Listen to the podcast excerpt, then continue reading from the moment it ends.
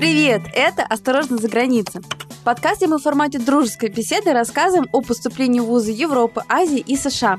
Мы – это агентство Come and Pass, которое помогает сотням студентам осуществлять свои мечты. Каждый выпуск мы будем подробно раскрывать темы, связанные с образованием, рассказывать вам про стипендию, учебные программы, студенческую жизнь и многое другое. Ну что, начинаем? Привет! Меня зовут Настя и я являюсь куратором наставников и студентов в команде Common Pass. Также я наставник по Восточной Европе, а именно Чехии, Польше и Словакии. В Европе я проживаю уже почти 6 лет, и за это время я выявила главные особенности и плюсы обучения за границей. И сегодня я хотела бы рассказать, почему учиться за границей — это круто. Давайте сначала я расскажу про отличие европейской системы образования от русской. А, давайте начнем со школы. Ведь некоторые родители думают отправлять своего ребенка учиться за границу еще в школьном возрасте, обычно после седьмого и девятого класса.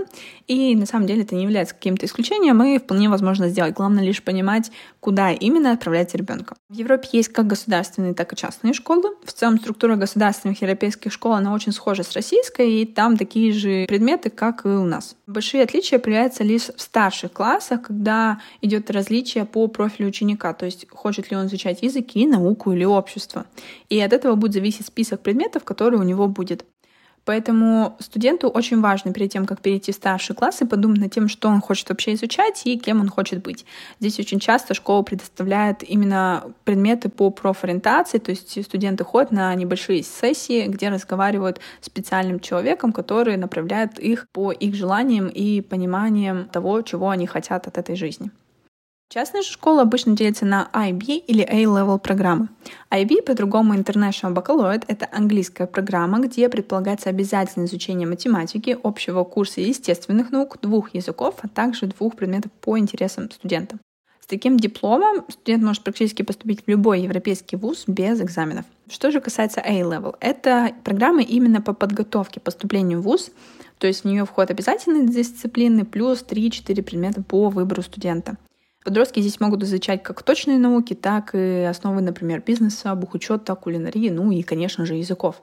Важно также добавить, что в Европе обучается не 11 классов, как в России, а 12 или 13 лет в зависимости от страны. То есть поступая непосредственно сразу же в ВУЗ, с вами будут одногруппники, которые старше вас на примерно 2-3 года. Также в некоторых школах до сих пор существуют различные классы между девочками и мальчиками. Думаю, это также стоит учесть, если поступать непосредственно сразу в школу. После окончания школы студенты сдают также экзамены наподобие ЕГЭ, но они лишь для получения диплома. То есть вступительные экзамены в ВУЗ — это отдельные экзамены, которые сдаются в каждом ВУЗе. Для зачисления в ВУЗ комиссия обычно просит показать также дополнительные сертификаты, например, языковые, каких-то международных экзаменов. Ну и, конечно же, надо показать список аппликационных документов, таких как резюме, мотивационное письмо и иногда даже рекомендательное письмо. Еще может быть поставлено интервью, Интервью обычно делается для того, чтобы посмотреть мотивацию студента и его знания по выбранному направлению. Или, может быть, также портфолио, если это какое-то творческое направление. Что же касается различий в ВУЗе. Здесь, как и в России, существует три ступени обучения. Это бакалавр, магистратура и аспирантура. Но сроки обучения здесь могут отличаться. То есть бакалавр обычно длится три года, магистратура два года, а докторантура от двух до четырех в зависимости от направления. Почему я сказала обычно такой срок идет, так как данные года не являются обязательными. То есть они рекомендованы, и считается, что при таком количестве студент может легко закрыть все предметы и вовремя все сдать. Но студент может спокойно либо сократить, либо растянуть свою учебу. И иногда это даже может быть не на один семестр, а даже на несколько годов. Поэтому достаточно часто также можно встретить э, в Европе студентов, которые обучаются и в 26, и в 30 и так далее. Еще одна главная особенность является то, что есть основные курсы, которые студент обязан сдать, а также факультативные предметы, которые студент выбирает сам. И эти факультативные предметы, они не относятся к главной специальности, то есть они могут отличаться. Например, экономист может спокойно изучать предметы по философии. Это вполне нормальное явление. Чаще всего основные курсы намного меньше идут в списке, чем факультативные. Таким образом, студент может попробовать себя в разных направлениях и еще раз убедиться в том, что ему нравится. Также благодаря такой особенности, которую дают студентам по выбору предметов, у студентов появляется другая возможность — это делать самостоятельное расписание. Гибкость этого расписания будет варьироваться от размеров вуза. Например, в моем универе, в котором я училась, это Высшая школа экономики и бизнеса в Праге, а, у нас было около 15 тысяч студентов. И мы могли выбрать как минимум три даты на неделе со списком из минимум пяти учителей. Да, вы правильно поняли. То есть я выбираю не только время лекции, но также выбираю учителей, с которыми я хотела бы иметь урок. Помимо этого, я также выбираю и экзамен. То есть у нас предоставлено несколько дней, когда я могу сдавать экзамен, и также могу выбрать даже учителя другого, если мне, допустим, не понравился, который был у меня на лекциях. Здесь выплывает также другая особенность, то есть из-за того, что э, я выбираю разные времена, которые мне удобны для посещения лекций, у меня есть разные группы. То есть у меня каждый раз, каждый семестр новые одногруппники. И это давало мне возможность знакомиться с разными новыми ребятами. Но для некоторых студентов это являлся стресс, и поэтому преподаватели чаще всего прибегали не к скучным, нудным лекциям, а к каким-то групповым работам, практическим заданиям. Таким образом, э, студенты могли познакомиться между собой и наладить контакт. Также э, студенты могут посещать предметы в зависимости от их расписания.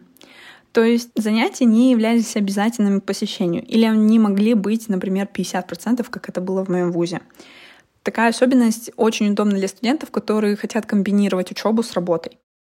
Таким образом, мы можем видеть, что европейские вузы делают максимально такую атмосферу для студента, чтобы он понял, что его образование зависит только от него. То есть знания, которые он получит, зависит от того, сколько он усилий приложит. Студенту дается воля, при которой он может учиться так, как ему удобно.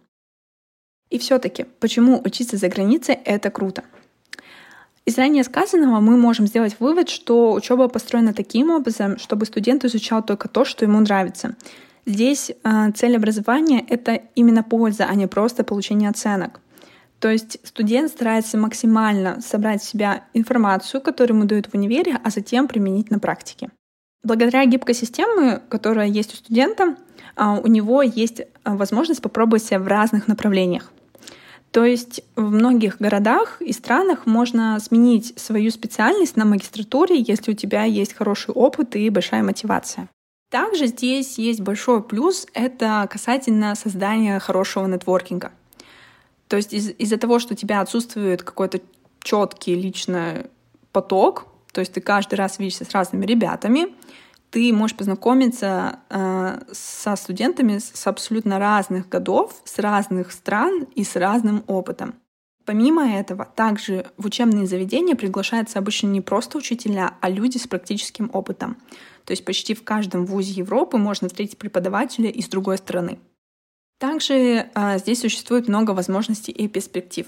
То есть у большинства европейских вузов действует соглашение по обмену студентами и предоставлению различных позиций в крупных компаниях.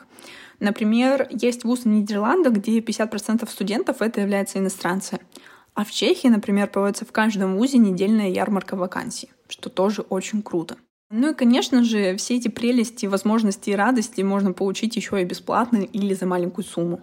Главное просто найти эту возможность и ей воспользоваться. Ну и, конечно же, наша команда Common Pass может помочь в этом.